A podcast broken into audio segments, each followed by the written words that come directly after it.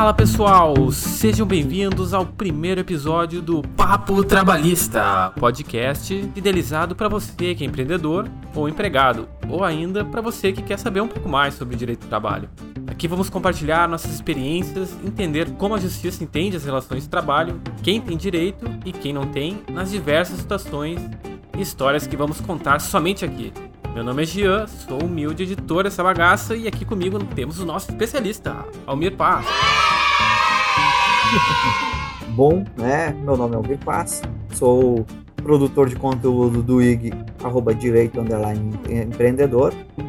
Tenho como propósito a ajudar a transmitir conhecimento técnico jurídico para o maior número de pessoas possíveis para que elas possam se capacitar profissionalmente ou utilizar aí essas informações na sua empresa e possam utilizar as regras do jogo a seu favor. Uh, também sou assessor jurídico do Ministério Público do Trabalho, onde a gente fiscaliza empresas para saber se elas estão cumprindo ou não uh, as normas trabalhistas. Este sou eu, sou casado, não tenho filhos, sou gaúcho, é, e tem esse intuito aí de ajudar o máximo possível de pessoas. Certo. E a tua apresentação resumida, Almir? Bom, pois é, eu não tinha pensado muito nisso. Bom, mas. Bom dia, boa tarde, boa noite, sejam muito bem-vindos a esse podcast. Meu nome é Almir Passo, sou produtor de conteúdo jurídico no IG, uh, Direito Underline Empreendedor. E lá eu posto várias informações. Não, aí não é resumido, né? Tá certo. Bom, nesse episódio vamos bater um papo sobre a Lei da Liberdade Econômica e suas principais mudanças. Então procura um lugar confortável, ou então aproveita para lavar aquela louça acumulada que tu deixou para depois. Se estiver dirigindo, presta atenção no trânsito e não esquece de ligar o pisca. Já se tu estiver a pé, olha para os dois lados. Se estiver deitado, uma boa noite e lembre-se sempre, não fale com estranhos.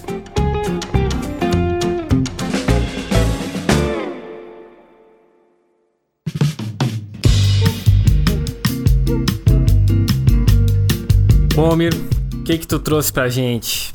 Fiz uma lista né, das principais alterações da lei da liberdade econômica na legislação trabalhista, né? Apesar de ter saído já uma nova MP agora, sei, já, já. Né, que também trouxe mais mudanças, que foi considerada inclusive uma mini reforma trabalhista, né? Mas acho interessante ainda uh, fazer esse cronograma ainda com o pessoal para poder ter uma noção, porque as mudanças estão acontecendo num ritmo é. que está sendo bem uh, difícil para quem não é do direito, e até mesmo para quem é do direito uh, acompanhar. Tá, imagina. E tu não acha que essas mudanças recorrentes acabam meio que prejudicando? Tipo, a pessoa tem que estar tá acompanhando, né? Sim, sim. É, tá sempre a... acompanhando e bobeou, fica para trás, né? O ritmo que vai acontecer as mudanças com certeza vai prejudicar um pouco tu acompanhar, né? Mas a questão maior até, se fossem pequenas mudanças, por mais que elas fossem frequentes, tu conseguiria uh, acompanhar de uma forma mais fácil. Se fosse uma mudança com relação a um tema específico, tu sentaria, estudaria aquela lei ali que seria mais curtinha e daria certo, né? Mas para te ter noção, uh, a reforma trabalhista lá em 2017 ela alterou cerca de 200 dispositivos na CLT. É, já essa MP nova, a 905, ela alterou cerca de 150 uh, ah, dispositivos. Nossa! Então, são alterações nas mais variadas áreas e, e, alterações grandes. Então é isso que prejudica muito, porque tu ainda mal terminou de estudar e se aprofundar em uma alteração já vem outra. Não dá tempo de, de tu, inclusive, entender a mudança que aconteceu e já vem outra em cima. E na tua opinião, qual é o impacto dessas mudanças nas relações de trabalho, tanto para o empregador quanto para o empregado? A, estão trazendo mudanças, flexibilizando direitos do trabalhador e, e com essa última, essa última MP surgiu um novo contrato de trabalho em troca de benefícios, basicamente, aliviando tributariamente as empresas, os empreendedores e também flexibilizando direitos, está diminuindo direitos dos trabalhadores para que, teoricamente, gere uh, mais empregos. Uh, tu acha que é para combater o trabalho informal? Na verdade, qualquer medida que vai tentar fornecer mais empregos vai, por consequência, né, combater também o, o trabalho informal. Mas eu não vejo isso como uma, uma prioridade do governo em si. Né? Uh, eu acho que realmente é, é, o foco deles é só diminuir o índice de desemprego. porque eles, eles facilitaram uh, muito a criação de, de novas empresas, né, e isso tudo acaba também uh, diminuindo a informalidade em si. Só que muitas, agora, hoje em dia, tem entregadores aí que estão fazendo entregas de bicicleta que tem MEI.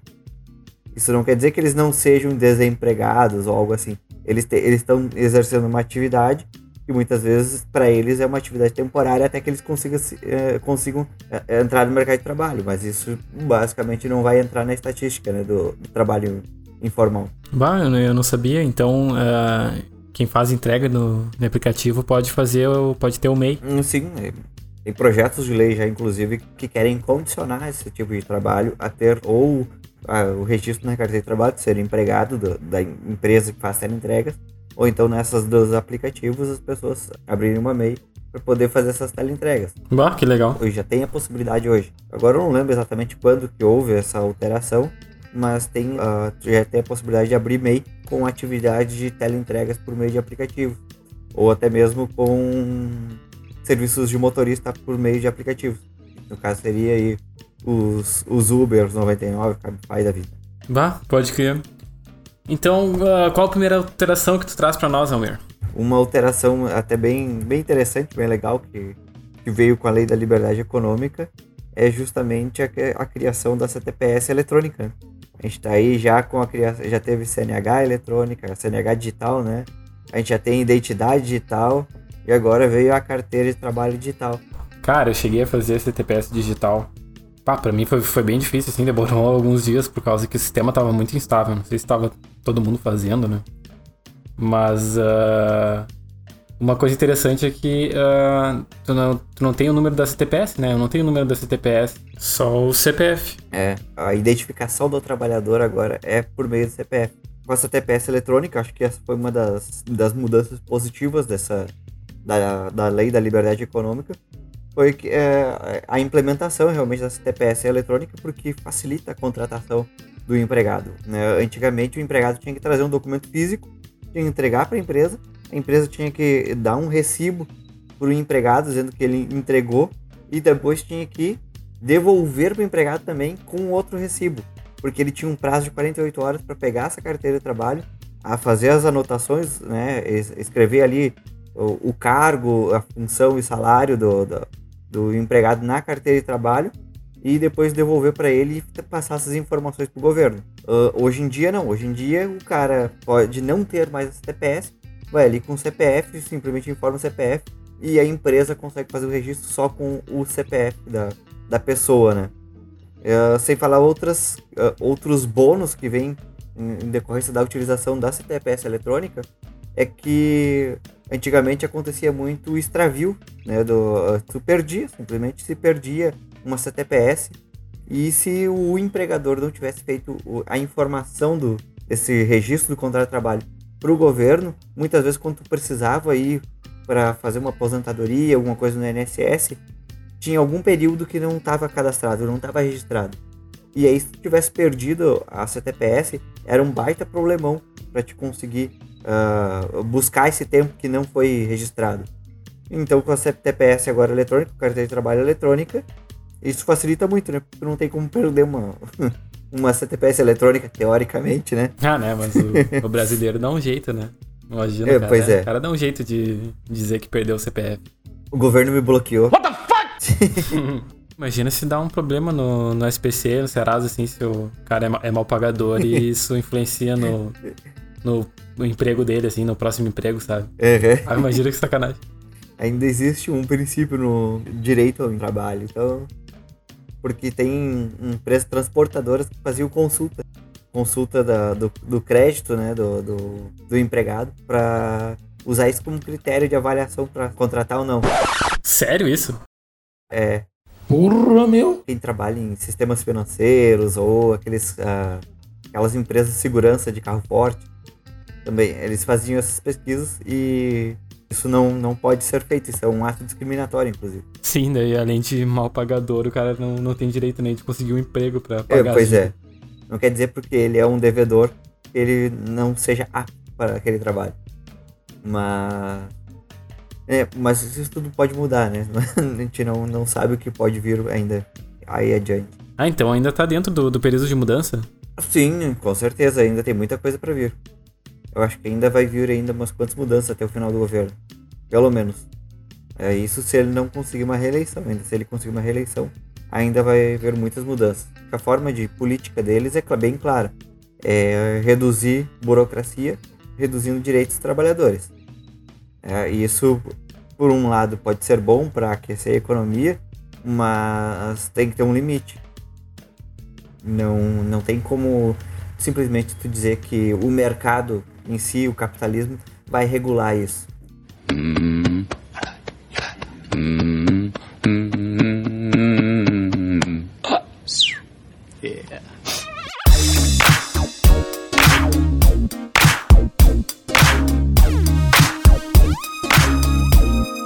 Mas fechando, né, que a gente abriu lá a questão da CTPS digital, eu comentei antigamente, né, a CTPS a empresa tinha que pegar, anotar e devolver em 48 horas. Esse prazo também foi alterado com a lei da liberdade econômica. Ele passou agora a ser cinco dias para fazer essa anotação. Quando o empregado informa lá o CPF para a empresa, a empresa tem cinco dias para fazer esse, esse, registro eletrônico, né? no caso, informar o governo que está fazendo aquela contratação e vinculada aí a, a carteira de trabalho daquele empregado e o empregado tem aí depois 48 horas para conseguir consultar esse registro já no site do, do governo. Então, digamos aí, num período de até 7 dias, tu já sabe se tá tudo certo com o teu registro ou não. Perfeito. E qual a próxima mudança que tu vai comentar com a gente, Almir? Outra mudança, então, que teve com relação a essa questão para facilitar um pouco mais a vida da empresa é com relação ao cartão de ponto, né? A obrigação de fazer o controle da jornada dos trabalhadores. Antes, uma empresa passava a ser obrigada a, a fazer o controle do horário dos empregados a partir de 10 empregados. Se o estabelecimento tivesse mais de 10 empregados, ele tinha que fazer esse controle. Era uma obrigação. Sim. Hoje em dia, não é mais é, esse número. Hoje em dia, uma empresa pode ter, um estabelecimento pode ter até 20 empregados que ela pode optar uhum. se vai fazer o controle ou não. E aí depende muito da atividade da empresa, é, como ela atua, para saber se vai valer a pena ou não fazer esse controle. São 20 empregados que tu pode ter ali de uma forma mais tranquila, sem ter o registro, né? Sim. Com o intuito de desburocratizar um pouco, né? Facilitar, porque alguém que está começando muitas vezes está começando e está fazendo tudo sozinho, né? E aí imagina se tu começa a ter 10, 11 empregados, tu já tem que ter o cuidado de fazer o controle de, de jornada, fechar ponto. Isso é um trabalho extra, né, para quem está sozinho, isso é muito bom. Por outro lado, né, uma empresa aí com 11 empregados, que o cara ainda está trabalhando sozinho, até é, é meio perigoso, né? Porque é difícil uma única pessoa dar conta de cumprir todas as obrigações que hoje em dia tem envolvendo a empresa, seja fiscal, tributária, né? Ou com relação a INSS, obrigações trabalhistas, é bem complicado uma única pessoa trabalhar com isso, né? E, além disso, cuidar do desenvolvimento da empresa em si. Né? Mas uh, é uma facilidade que foi criada aí com essa liberdade econômica, foi com relação aos registros do, do o controle da jornada dos empregados. Tá, mas e se uma empresa, ela tem 100 empregados, só que ela tem 10 estabelecimentos, assim, 10 empregados por estabelecimento ela não vai precisar fazer controle da jornada desses 100 empregados? Isso, então não precisa fazer o controle do, da jornada. É, aí vem o outro porém, né? Que nessa situação, uma empresa com 100 funcionários, 10 filiais, com 10 empregados em cada, não faz o controle da jornada, pode haver aí um problema com relação às horas extras, né? Por isso que eu digo, tem que fazer uma avaliação bem grande da forma como a empresa atua para saber se ela opta ou não por não fazer o registro.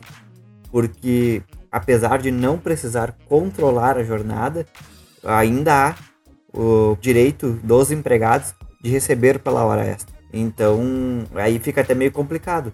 Porque imagina tu tá num processo dizendo, não, eu tinha 10 empregados, eu não faço controle da jornada. Mas aí tu vai olhar o contra-cheque do empregado lá e tem um pagamento de hora extra. Mas como é que tu, como é que tu sabe que ele realizou hora extra se tu não faz o controle, né? Pode ser um tiro no pé.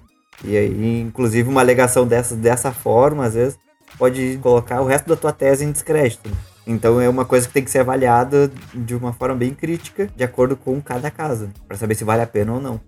Então, deixa eu ver se eu entendi. Se o empregador ele não tem esse registro de jornada, mas mesmo assim, eventualmente, os empregados dele fazem hora extra, e daí ele não paga, por exemplo, não paga um empregado. Mas daí se esse empregado entrar com uma ação trabalhista contra ele, daí ele se ferra, né? Quero ver como é que ele vai provar. Bem provável que sim. E aí vai para as testemunhas. Basicamente isso se prova com, por meio de testemunha. E aí é um, uma loteria, né? pois é.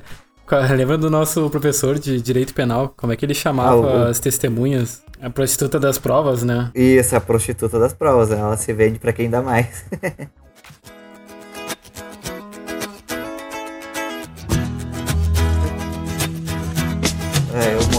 situação que eu não tinha pensado, mas o meu cunhado me contou, ele trabalha numa empresa pequena, e aí, nesses estabelecimentos que tem menos de 10 empregados, geralmente a relação é bem próxima. É. Porque tu tem contato mais direto com as pessoas. E tiveram duas empregadas que estavam reclamando que elas estavam chegando, o horário da empresa era das 9 até as 18. Fechava ali sempre 8 horas de trabalho diárias. Então eles não faziam horas extra. Eles abriam 9 horas e fechavam 18. Sim. Não tinha nenhum problema. Então esse empregador optou por não fazer o registro do, do controle, né? Porque não, não tinha horas extras, não tinha nada. É. E ele era bem tolerante com relação a eventuais atrasos, tipo coisa. Mas isso começou a gerar um desconforto entre os próprios empregados. Aí veio, vieram duas empregadas reclamar que elas estavam trabalhando no horário certo, estavam recebendo o mesmo salário do fulano lá, que chegava todo dia 30 minutos atrasado. então começou a gerar desconforto que eu tava ganhando a mesma coisa para trabalhar mais, entendeu? Pois é. E aí não havia uma compensação também de, de, trabalho em si. É uma, por isso que eu digo que é uma situação que, que é bem delicada e que tem que ser analisada com muito cuidado de acordo com a realidade de cada empresa. Né? É verdade. E tu, Homer, se tu tivesse uma empresa nessas condições, tu optaria pelo controle da jornada? Eu optaria. Para não realizar o controle da jornada, tu tem que ter uma empresa muito fechada, assim, muito redondinha que. É, realmente. É, e eu não acho vantagem não ter esse controle, porque eu acredito que o controle da jornada, né, claro, tem que ter todos os cuidados também com relação a esse, a esse controle. Principalmente por fazer um controle de ponto manual, né? Pois é. É, porque tem toda uma série de cuidados que tem, tem que ter. Mas eu acho que isso traz uma traz uma confiabilidade e entre empregador e empregado. É. É, isso deixa tudo, deixa tudo, deixa tudo claro, na verdade. Deixa tudo, bota todas as cartas na mesa e diz, ó, é assim, assim, assim, assado. Se não for feito isso, tem essa e essa e essa consequência. Eu acho que o, é, é, existe uma briga muito grande, né? É, ah, os empregados brigam dizendo que os empregadores querem só ganhar dinheiro em cima deles, que eles não querem pagar direitos, e os empregadores querem eh, eh, uma briga dizendo que pagam muito, que é muito pesada a carga tributária em cima da folha de pagamento, e que os empregados têm muitos direitos, e que eh, só tem direitos para os empregados, tem uma proteção muito grande dos empregados. Mas na verdade, o que eu consigo ver, né, o que eu vejo, é que é uma relação equilibrada. Sim. É, tem tanto o empregador que está ali uh, uh, desenvolvendo atividade econômica, quanto o empregado, ambos precisam um dos outros. Existe aí uma situação, uma situação de proteção do empregado por ser vulnerável, mas também o empregador que sabe lidar, conhece os seus direitos, conhece as regras do jogo, consegue lidar muito bem com essa contrapartida e consegue tirar vantagem disso. Ó. Oh. Mas voltando, né, para nossa, nossas mudanças, temos mais duas mudanças significativas aí da, da lei da liberdade econômica. E uma era com relação à pré-anotação dos períodos de repouso. Entre uma jornada, quando a jornada passa de 4 horas até 6 horas, uh, o empregado eh, tem direito a 15 minutos de intervalo. E quando passa de 6 horas, uh, ele tem o direito ao intervalo de uma hora antes da, dessa lei da liberdade econômica, era obrigatório haver uma pré-anotação no registro né, desse, desse período de intervalo. Né? No caso, tinha lá a folha de ponto, geralmente, e tinha o, a indicação ali dos intervalos. É, o intervalo vai ser de, das, do meio-dia a uma, ou do meio-dia a meio-dia e 15, no caso de 15 minutos, né? 15 minutos não dá nem pra, pra almoçar. Quer dizer, eu consigo, né? É, pois é. Dizem né, que uh, o intervalo de 15 minutos não seria para alimentação, seria só para descanso. Mas tem gente que consegue. Eu, eu, eu acho que eu conseguiria também fazer uma refeição. Sim, é só levar uma marmita. É, e, e agora essa pré-anotação ficou, ficou facultativa. Né? Não há necessidade. Hum, de qualquer forma, eu aconselho ainda a manter essa pré-anotação, né? Porque senão é um registro a mais que o empregado vai ter que fazer, né? Ah, sim, imagina o cara fazer cinco intervalos de 15 minutos no dia. pois é. Pode acontecer. Uh, e aí depois a permissão do registro de ponto por exceção. Essa foi a mudança mais controversa, né, mais polêmica, porque é, existe um, um posicionamento da, da, da, da jurisprudência trabalhista de que o ponto britânico, que é aquele que é igual, idêntico, é a horário de entrada e saída em todos os, di os dias, seria o chamado ponto britânico, né? O cara chega e sai todos os dias no mesmo horário. Existe uma presunção de que esse registro ele é inválido, porque basicamente ninguém acredita que o brasileiro consiga chegar no mesmo horário todo dia. Aqui é o Brasil! Aí existe uma presunção que ele preencheu tudo no final do mês. Ele colocou o mesmo horário ali e não reflete a realidade. Então se considera inválido. E esse registro de ponto por exceção, ele basicamente vai dar uma certa autorização para fazer esse registro uh, britânico, porque na verdade tu vai registrar só aquilo que sai do comum. No caso, só se tu fez horas extras, ou se tu chegou atrasado, ou se tu faltou, tu vai registrar. Ah, então é tipo um registro fechado, assim. O cara só colocaria caso faltasse. Isso, teria ali fechado, mas tu iria só anotar. Por isso registro de ponto por exceção. Tu teria a tua jornada contratual no teu ponto ali direto e uh, em todos os dias. E tu só iria fazer alguma alteração quando tu chegou atrasado ou chegou adiantado, né? Ou quando tu fez horas extras ou quando tem alguma falta. Basicamente seria isso. É, mas dá trabalho o cara ter que fazer esse registro todo dia, né? Sem ter, tipo, um registro de ponto eletrônico. É, é bem trabalhoso, assim. E com o, o, sistema de ponto eletrônico, tu pega um sistema de ponto eletrônico homologado pelo MTF, tu diminui muito o teu trabalho em si com o registro de ponto, né? Aí tem que ver se é por digital ou se é por crachá, né? Porque daí se for por crachá, tu tem que fiscalizar para que o empregado não passe por outro, né? É, pega o crachá do do coleguinha pra passar. Né? Mentira! Mas aí é, uma, é, é, um custo, né? Pra quem tem uh, poucos empregados, é um custo bem elevado pra, pra fazer. Pois é, uh, na real eu nem faço ideia quanto custa um, um ponto eletrônico. Porque vem com um, um sistema junto, né? Uh, quando, uh, quando tu vai com. Se tu vai pegar um sistema de ponto já homologado pelo MTE, aí vem o sistema todo porque é, é a maquininha aquela do registro, que pode ser por digital, e, e aí vem o sistema também que ele é fechado para não permitir alterações, que sejam feitas alterações sem deixar rastro. Assim, é um, um sistema, é, é, intranet, né?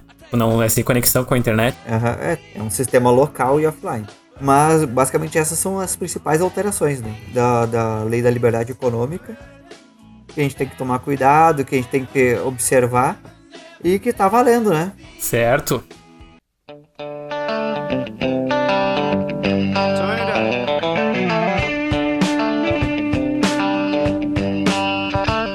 O Papo Trabalhista vai chegando ao fim, mas não se preocupe, já estamos bolando mais temas para os próximos episódios. Inclusive, queremos algumas sugestões de você, caro ouvinte. Se você tem dúvidas sobre algum tema, sobre direito do trabalho, ou uma história que deseja compartilhar conosco, Mande um e-mail para direito e empreendedorismo@gmail.com. Teremos o maior prazer em respondê-lo.